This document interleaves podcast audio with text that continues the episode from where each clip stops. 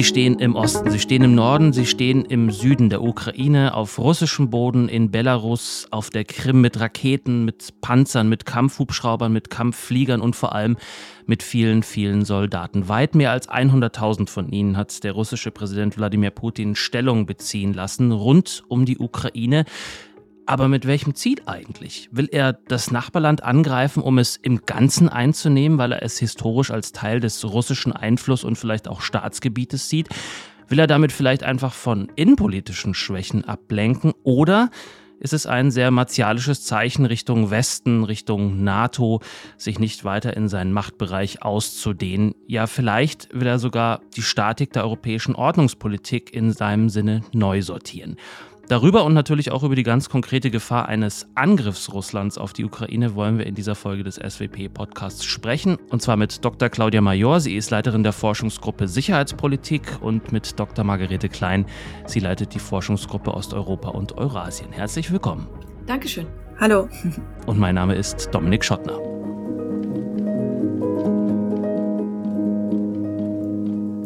Frau Klein, die russische Regierung hat äh, vor kurzem angekündigt, einen Teil dieser 100.000 plus X Soldaten an die Heimatstandorte abzuziehen. Ist das denn bereits im Gange?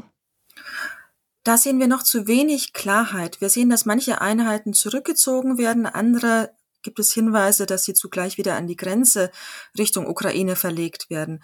Ein wichtiges Zeichen für einen tatsächlichen substanziellen Rückzug wäre, wenn Einheiten, die von weit in der Ferne an die ukrainische Grenze verlegt wurden, also aus dem fernen Osten und Sibirien, tatsächlich in die Heimatgarnisonen zurückkehren würden. Denn die könnte man dann nicht im Bedarfsfall recht schnell wieder zurückholen. Und dann ist noch völlig unklar, was mit den russischen Truppen und den Waffen passiert, die im Moment ja in der Übung in Belarus sind. Sodass das, was wir im Moment sehen, eher so eine Art Luftholen ist, als dass wir schon von einer grundsätzlichen Deeskalation sprechen können. Mhm. Frau Major, wie hat denn der Westen, wenn man es mal ganz breit sagen will, auf diese Ankündigung reagiert? Ähm, also ich würde mal sagen, es gab so eine Art verhaltene Freude, aber langsam steigen auch die Zweifel wieder. Ähm, verhaltene Freude, ähm, so ein bisschen die Hoffnung, dass die Eskalation jetzt doch angehalten werden kann und es möglicherweise Gespräche zur Mäßigung geben kann. Aber Margarete Klein hatte das auch schon gesagt, äh, wir reden hier ganz klar von einem Anhalten der Eskalation. Wir haben noch keine richtige Deeskalation gesehen und die Informationslage ist gerade total schwer einzuschätzen. Von Seiten der USA und der NATO kam jetzt Zweifel, sagen, ja, es gibt offenbar Truppenbewegungen, aber das sieht nicht wie ein Abzug aus. Es besteht Sorge, dass es mehr sogar einen Aufwuchs gibt. Das heißt, es ist noch ein sehr unklares Bild. Und deswegen muss man sich, glaube ich, auch noch mal kurz vor Augen führen, dass es letztlich zwei Dinge braucht, wenn man eine militärische Gefahr wirklich reduzieren wollte. Es bräuchte zum einen eine wirklich nachvollziehbare, überprüfbare Reduzierung der militärischen Präsenz. Also die müssen wirklich nachvollziehbar abziehen können. Und ganz ehrlich müsste man sich auch wirklich an das politische Problem ranwagen, warum Russland diese militärische Kraft überhaupt aufgefahren hat. Das heißt, solange dieses politische Problem nicht gelöst ist, wird sich da nicht groß was verändern. Also deswegen bin ich auch wirklich sehr verhalten optimistisch. Hm. Wir wollen natürlich jetzt in dieser Folge versuchen, genau dieses politische, und militärisch ausgetragene, aber politische Problem möglicherweise ein bisschen besser zu verstehen. Frau Klein, damit wir es besser verstehen können, vielleicht müssen wir ganz kurz nochmal den Weg dahin skizzieren. Der ist ja schon ein bisschen länger, ähm, in Jahren, aber auch in, in Monaten gerechnet. Warum sind wir da oder warum ist die Ukraine und Russland da, wo sie jetzt sind? Wir haben es ja mit zwei überlappenden und trotzdem voneinander zum Teil getrennten Konflikten zu tun. Das eine ist der Konflikt um die Ukraine und das andere ist der Konflikt um die europäische Sicherheitsordnung. Und der um die europäische Sicherheitsordnung, den gibt es schon seit mehr als 25 Jahren. Die russischen Krawamina, die da immer wieder geäußert werden, die sind schon sehr alt. Der Konflikt um die Ukraine ähm, hat zumindest seinen ersten Höhepunkt 2014 erhalten, als Russland die Krim annektiert hat und den Donbass destabilisiert hat. Und das ist jetzt so in den letzten Jahren ein bisschen dahin geköchelt. Was sich jetzt in den letzten Monaten verändert hat, politisch war, dass für Russland die Vorstellung war, dass man mit dieser ukrainischen Führung unter Volodymyr Zelensky keine Lösung im Donbass-Konflikt bekommt zu russischen Gunsten und zugleich, dass die Ukraine mit ihrer sicherheitspolitischen Partnerschaft, gerade mit den USA, die auch Waffenlieferungen umfasst, letztendlich so eine Art de facto schleichende NATO-Mitgliedschaft erhält, ohne dass sie so heißt. Und das war der Hintergrund von Russland, jetzt diesen Konflikt ähm, mit eskalieren zu lassen. Und wir sehen schon im Frühling des letzten Jahres einen ersten Truppenaufmarsch im Rahmen einer Übung, der dann mit den USA zu ersten Gesprächen geführt hat. Und dann ist es zum Teil zurückgezogen worden, aber zum Teil dort verblieben. Und jetzt seit November tatsächlich einen bisher, muss man schon so sagen, ähm, beispiellosen Aufmarsch an der Grenze, was die Zahl der Soldaten anbelangt, was die Zahl der Waffensysteme anbelangt und auch was die begleitende Rhetorik anbelangt. So hat äh, Russlands Präsident beispielsweise im Juli einen Artikel veröffentlicht, in dem er der Ukraine de facto fast die Staatlichkeit abgesprochen hat. Er hat davon gesprochen, dass Russland und die Ukraine eine Nation seien, dass die Ukraine nie eine eigene Staatlichkeit gehabt hätte. Und das äh, sozusagen ist der rhetorische Begleit, äh, die Begleitmusik, die äh, bei dieser politischen und militärischen Eskalation jetzt eine Rolle spielt. Und genau in der letzten Woche haben wir jetzt gesehen, wie zunehmend auch das Donbass-Thema wieder nach oben gespielt wird. Also man bespielt verschiedene Konfliktebenen von russischer Seite. Jetzt legt man den Fokus auf den Donbass, wo die Staatsduma am Montag den Präsidenten aufgefordert hat, die Gebiete der sogenannten Volksrepubliken Luhansk und Donetsk als unabhängig zu erklären. Unklar, ob Putin das macht, aber man schraubt an diesem Konflikt jetzt weiter, während man so auf der oberen Ebene europäische Sicherheitsordnung so eine Art von verhaltenem Optimismus nach außen gibt. Mhm da spielen ja aber, jetzt haben Sie schon, Sie haben schon angedeutet und äh, Frau Major hatte das auch schon getan, dass es eben nicht nur um die Ukraine gehen könnte, sondern dass es ein, ich sage mal, ein größeres Bild gibt. Ist das ein, ein größerer Plan? Möchte Putin die Landschaft, die politische Landschaft in Europa verändern? Tatsächlich geht es wirklich um eine komplette Neugestaltung der europäischen Sicherheitsordnung zu Russlands Gunsten, was versucht wird. Nämlich die Institutionen und auch die Prinzipien, auf denen diese Ordnung basiert, zu Russlands Gunsten zu verändern. Das heißt, man hat auf russischer Seite die Vorstellung, dass der Westen in den 90er Jahren so ein Fenster der russischen Schwäche genützt hätte, um ein Arrangement zu etablieren, das Russland entgegenkommt, also sozusagen entgegensteht. Ähm, und man fordert jetzt in diesen Vertragsentwürfen, die man ja im Dezember vorgelegt hat, dass nicht nur die NATO keine neuen Mitglieder mehr aufnimmt, sondern dass sie auch alle militärischen Aktivitäten und jegliche Art von Kooperation, auch bilateral der USA mit der Ukraine einstellt.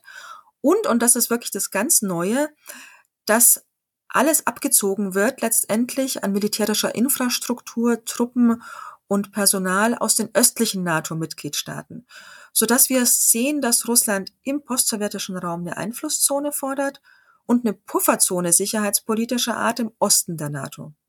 Mhm. Wie reagiert, äh, Frau Major, wie reagiert die NATO darauf? Ähm, ich möchte nochmal diesen einen Punkt von Margarete Klein aufnehmen, weil das, glaube ich, ganz wichtig ist. Es geht hier nur, wirklich nur vordergründig um die Ukraine. Das wirklich große Thema dahinter das übergeordnete Thema ist die grundsätzliche Frage, wie wir Sicherheit in Europa organisieren wollen. Also die Regeln von internationalen Beziehungen, nach denen wir spielen wollen.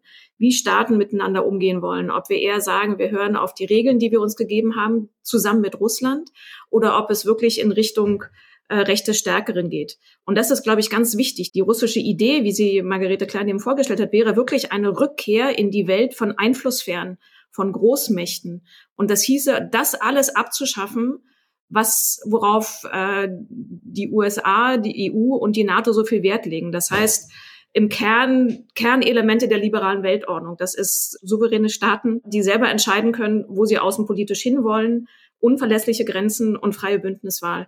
Und es ist wichtig, wirklich diesen Unterschied zu sehen zwischen den sozusagen vorgeschobenen kleineren Problemen und der großen übergeordneten Fragestellung. Mhm. Ähm, was der Westen bislang gemacht hat, mit Westen verstehe ich EU, NATO, USA. Ähm, sie haben bislang sehr geschlossen reagiert. Äh, das ist bemerkenswert. Sie haben in drei Ebenen reagiert.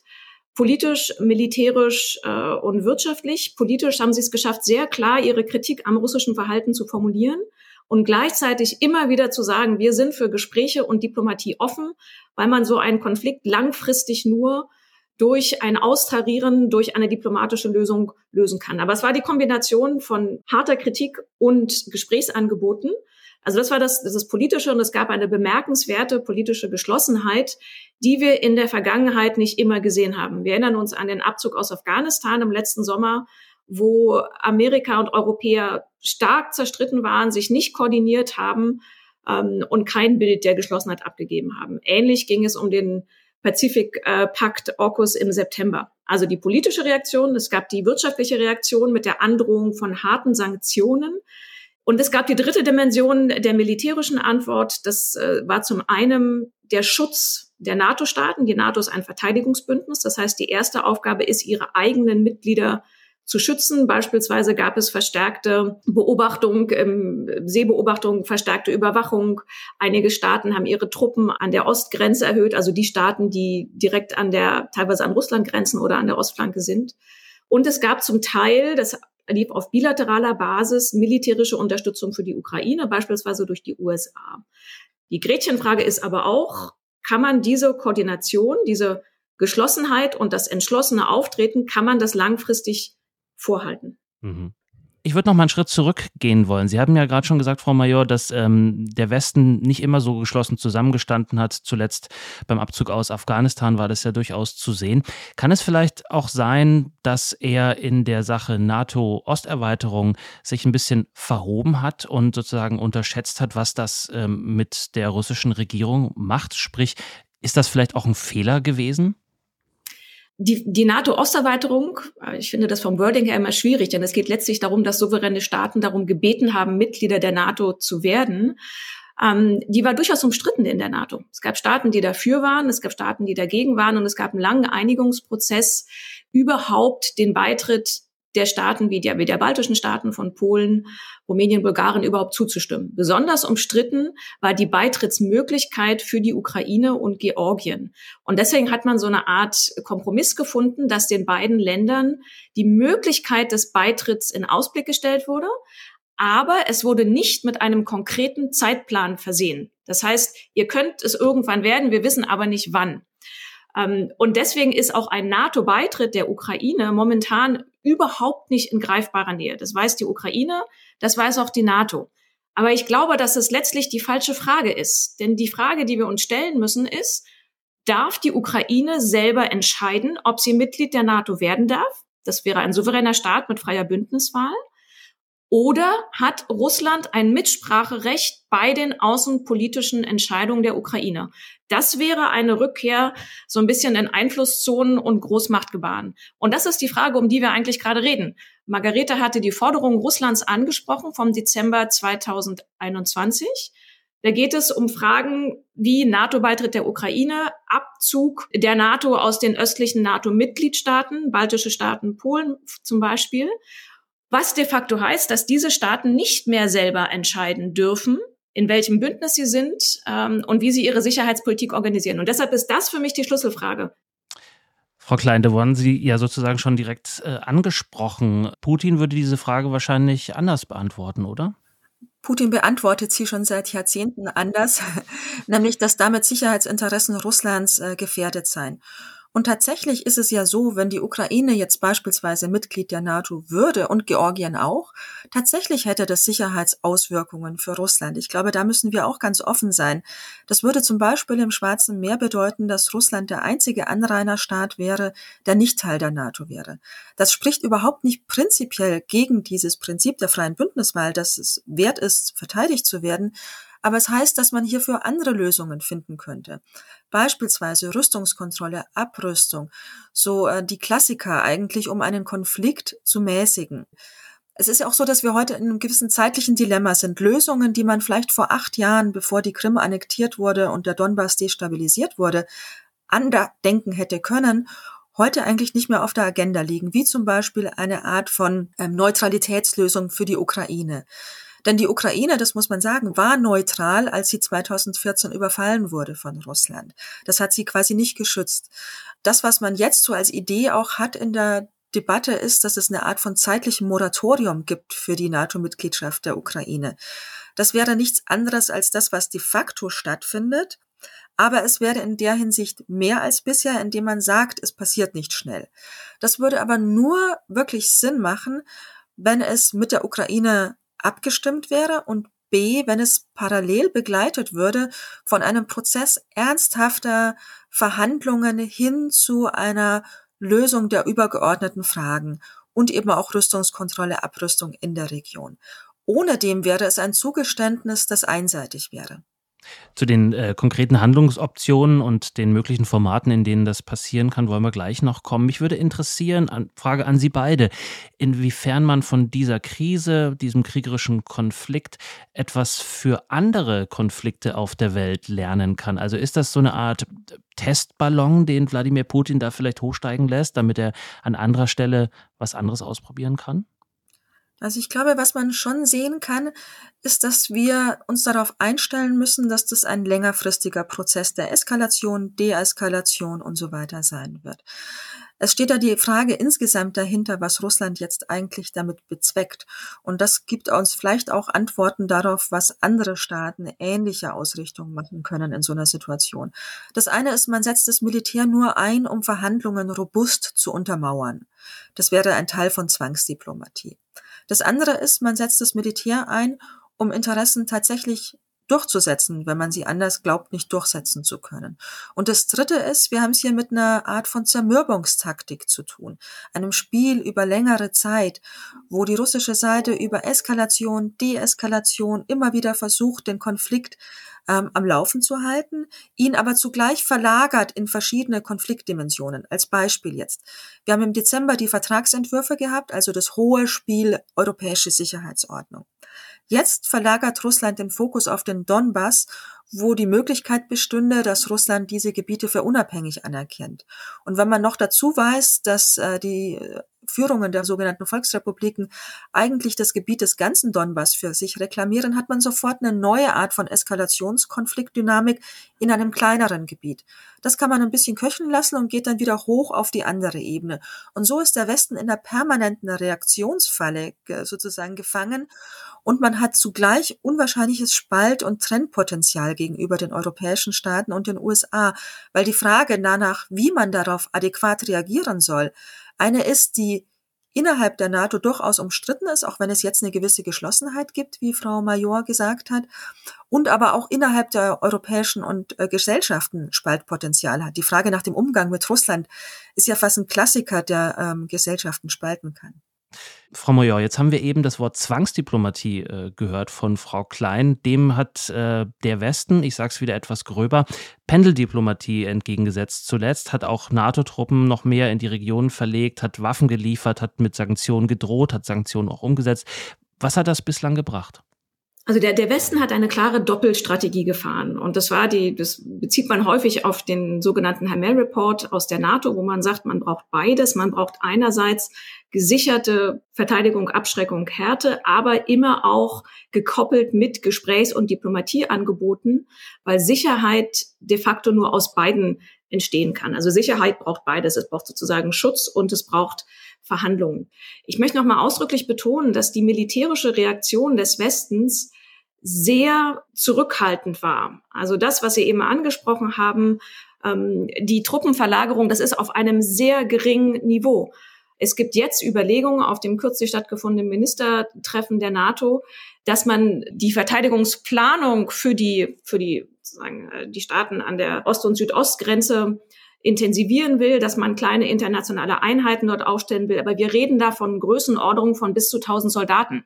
Das ist nichts im Vergleich zu dem, was wir an der russisch-ukrainischen Grenze sehen. Das heißt, mir ist dieser defensive Charakter enorm wichtig. Also diese Kopplung von, wir sind in der Lage, unsere eigenen Mitglieder in der NATO zu schützen, aber uns liegt wirklich daran, über einen diplomatischen Kanal trotzdem aus dieser Krise rauszukommen.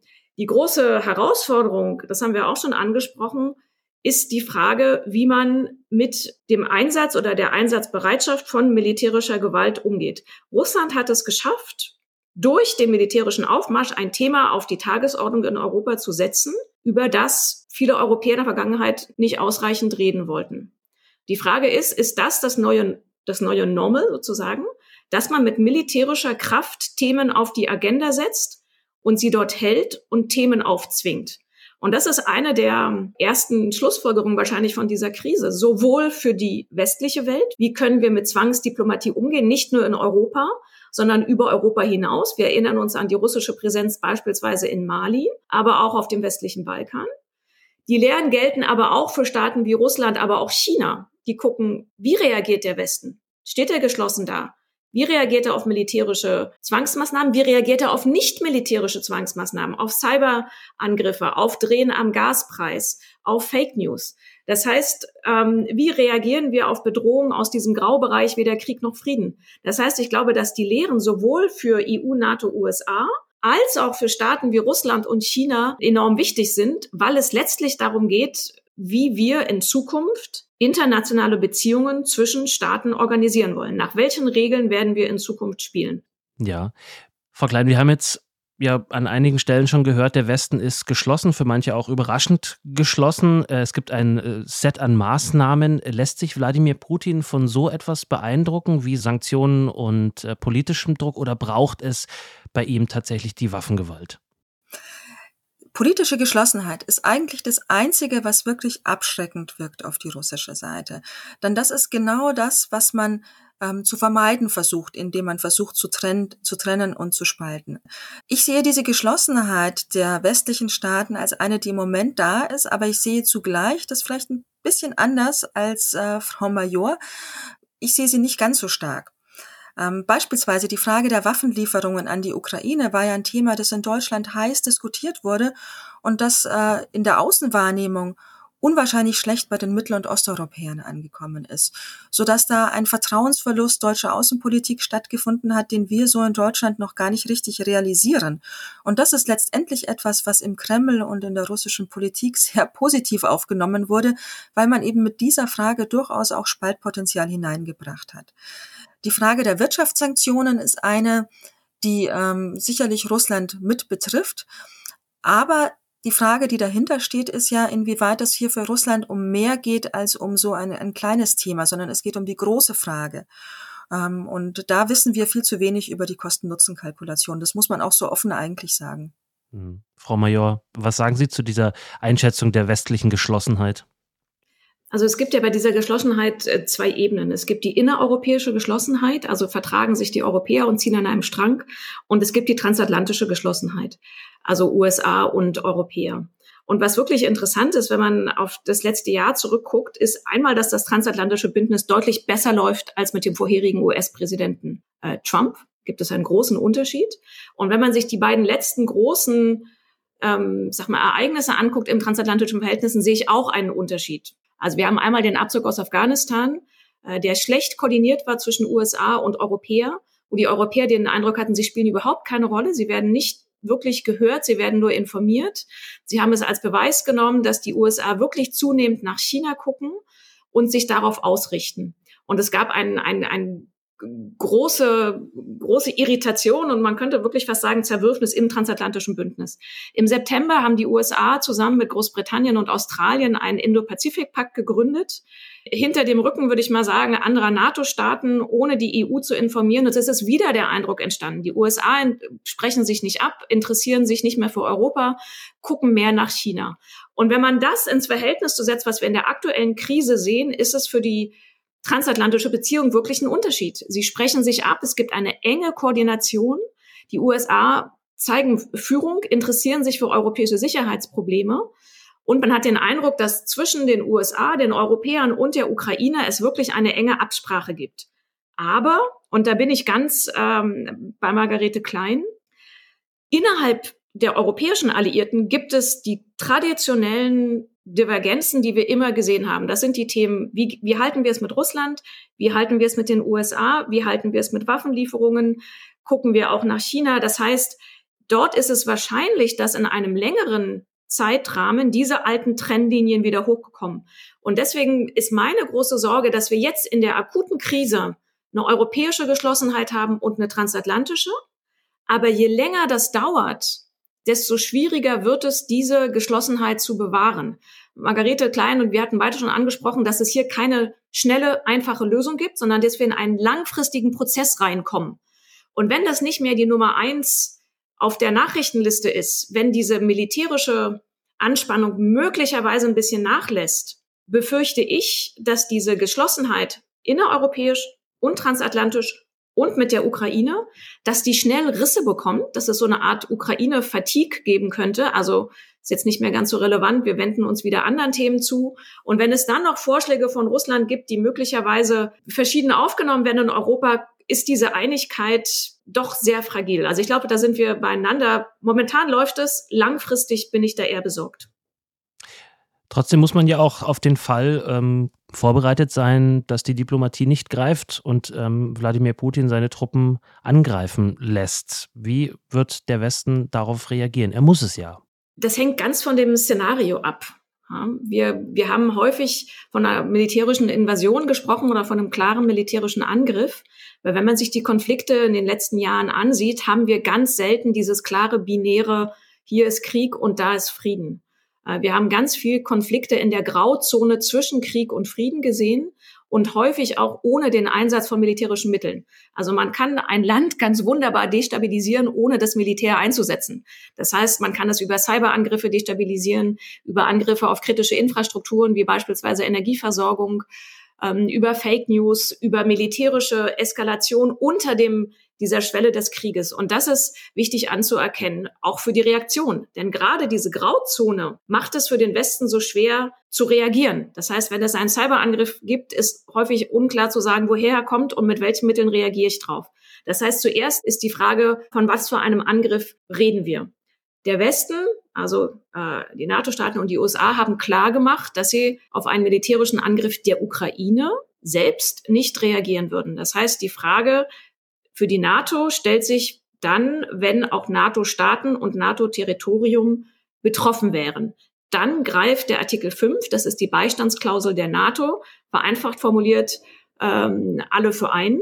Dann kommt die NATO ins Spiel. Aber man muss sich nochmal ganz klar da diesen Unterschied vor Augen führen zwischen NATO-Staaten, für die die Beistandsklausel gilt, und nicht NATO-Staaten wie die Ukraine, für die sie nicht gilt. In Klammern, deswegen möchte die Ukraine ja unheimlich gerne in die NATO. Aber es gibt natürlich eine Stufe unter der direkten militärischen Verteidigung. Ähm, und das ist beispielsweise die Möglichkeit, die Ukraine in einem Falle eines, einer militärischen größeren Eskalation, sie zu unterstützen, militärisch zu unterstützen, also durch Lieferungen, damit trotzdem noch, trotzdem noch die, die starke Unterstützung zu zeigen. Frau Klein, letzte Frage zu, äh, in die Zukunft gewandt. In welchem Format fühlt sich Wladimir Putin am wohlsten mit? In welchem Format sollte man mit ihm darüber verhandeln? Man sollte nicht unbedingt in dem Format verhandeln, in dem er sich am wohlsten fühlt. Das wäre tatsächlich das Bilaterale zwischen USA und Russland, denn das hätte einen Statusgewinn für Russland zur Folge. Man muss ja sehen, dass die russische Führung seit Jahrzehnten versucht, äh, die Rollenkonzeption durchzusetzen, die Russland hat, nämlich eine Großmacht zu sein, auf gleicher Augenhöhe mit den USA und China in einer multipolaren Welt. Und in dieser Großmachtvorstellung ähm, möchte man am liebsten über all die Fragen nur mit den USA sprechen als passenden Ansprechpartner. Und deswegen besteht die Gefahr, dass über das Format von Verhandlungen eine Art von Großmachtkonzert etabliert werden könnte, das eine neue Art von Realität schafft, nämlich zu verhandeln über die Köpfe der betroffenen Staaten hinweg. Ich glaube, die USA haben das sehr klar erkannt und Claudia Major hat darauf hingewiesen, dass dies ja auch mit einer engen Koordination eben versucht wird zu vermeiden. Wenn es aber wirklich längerfristige Verhandlungen gibt, jetzt weg von dieser Krisenpendeldiplomatie, wo das okay ist, sich auf dieser Ebene zu treffen, ist es wichtig, dass alle Staaten beteiligt sind, die betroffen sind. Und da gibt es eigentlich im Moment nur ein einziges, äh, eine einzige Institution, das wäre die OSZE, der alle Staaten der Region angehören, von Kanada, USA bis hin nach Zentralasien. Das wäre das passende Format dafür. Man kann parallel dazu auch Russland-NATO verhandeln. Ähm, das wäre dann über Fragen von NATO und Russland eine Möglichkeit. Aber wichtig ist es, bei all den Fragen, die das Prinzip der offenen Tür betreffen, müssen die Staaten mit äh, beteiligt werden, die das betrifft. Und die sind eben oftmals und sind sie eben nicht Teil der NATO, wie Schweden, Finnland, Ukraine und Georgien. Frau Major, Deutschland kam in letzter Zeit, ich sage jetzt mal vorsichtig, nicht immer so gut weg, was dieses Thema anging. Jetzt hat äh, Bundeskanzler Scholz durch seinen Besuch da oft an der Stelle ein bisschen Boden wieder gut gemacht. Aber was war was war das Problem? Warum hat Deutschland da so eine Schwierigkeit gehabt, sich zu dem Thema zu verhalten? Also Deutschland hat sich in der Tat mit der relativ späten und recht zögerlichen Positionierung den Ruf eingehandelt, so ein bisschen so ein unsicherer Kantonist zu sein. Also bei unseren Partnern ist der Eindruck entstanden, dass die Unterstützung für die Ukraine so ein bisschen zögerlich war, dass die Kritik an Russland bisschen milde war und dass so ein bisschen die Bereitschaft gefehlt hat, auch wirklich harte Beschlüsse zu fassen, beispielsweise ähm, die Pipeline Nord Stream 2 in Frage zu stellen. Ähm, ich halte das für überzogen und ein bisschen ungerechtfertigt, weil Deutschland die Ukraine enorm unterstützt. Und ich halte es auch zu einfach zu sagen, dass Waffenlieferungen ähm, oder keine Waffenlieferungen wirklich das Kriterium sind, um verlässliche Partnerschaft zu definieren. Waffenlieferungen sind ein Teil vom sicherheitspolitischen Werkzeugkasten. Und es gibt noch viele andere, also äh, Hilfe, Stabilisierung, Diplomatie. Und deshalb ist es wichtig, sich nochmal in Erinnerung zu rufen, bei aller Kritik an dieser späten und zögerlichen Positionierung, was Deutschland sonst noch alles macht. Also sie ist neben, wir sind neben den USA der größte zivile Gebner. Es gibt großes Engagement im Bereich Entwicklungszusammenarbeit, in Energiepartnerschaft. Stabilisierung der Ostukraine, Unterstützung bei der Annäherung an die EU, Unterstützung bei guter Regierungsführung, Berufsbildung, also de facto eine Unterstützung in dem gesamten Bereich, politisch, wirtschaftlich, militärisch der Ukraine. Und das ist wichtig. Deutschland beteiligt sich auch an mehreren NATO sogenannten Treuhandfonds, die zum Beispiel Projekte wie Vernichtung von Minen und Munition unterstützen. Das klingt erstmal alles viel langweiliger als Waffenlieferungen. Aber wenn es darum geht, dass man die Ukraine langfristig unterstützen will, sie langfristig stabilisieren möchte und auch widerstandsfähig, man sagt auch resilient gegen russische Einflussnahme machen will, dann geht es eben um dieses langfristige Engagement. Dann geht es darum, strukturelle Sachen zu verändern. Und deswegen ist es mir so wichtig, dass wir nicht nur auf die aktuelle zögerliche Positionierung gucken, sondern dass man das langfristige strukturelle Engagement anerkannt. Und deswegen war es auch so wichtig, ähm, dass der Besuch des, des Kanzlers sowohl in Kiew als auch in Moskau äh, erfolgreich verlief, weil es auch nochmal eine Möglichkeit war zu zeigen, dass Deutschland fest verankert in EU und NATO ist, dass es keine Wackelpartien gibt und dass man in Zukunft häufig hoffentlich auch mehr darauf fokussiert, was Deutschland machen kann, was es machen will und was es machen wird. Und nicht so sehr der erste Reflex ist, das machen wir nicht und das machen wir nicht. Was will Russland mit der Bedrohung der Ukraine erreichen und wie reagiert das Land selbst, vor allem aber auch der Westen darauf und wie konkret ist die Gefahr für einen Krieg? Das haben uns in dieser Folge des SWP-Podcasts erklärt Dr. Margarete Klein und Dr. Claudia Major. Vielen Dank für Ihre Zeit und Ihr Wissen. Danke Ihnen. Gerne. Und Ihnen, liebe Zuhörerinnen und Zuhörer, auch Ihnen vielen Dank für Ihr Interesse und Ihr Zuhören. Wenn Sie sich noch etwas vertiefen wollen in das Thema auf der SWP-Website, gibt es unter dieser Podcast-Folge noch einige Leseempfehlungen. Unsere Newsletter, unsere Facebook- und Twitter-Accounts informieren Sie natürlich auch über alle Neuerscheinungen, natürlich auch über diese neueste Podcast-Folge und die gibt es überall da, wo es Podcasts gibt. Mein Name ist Dominik Schottner. Bleiben Sie neugierig.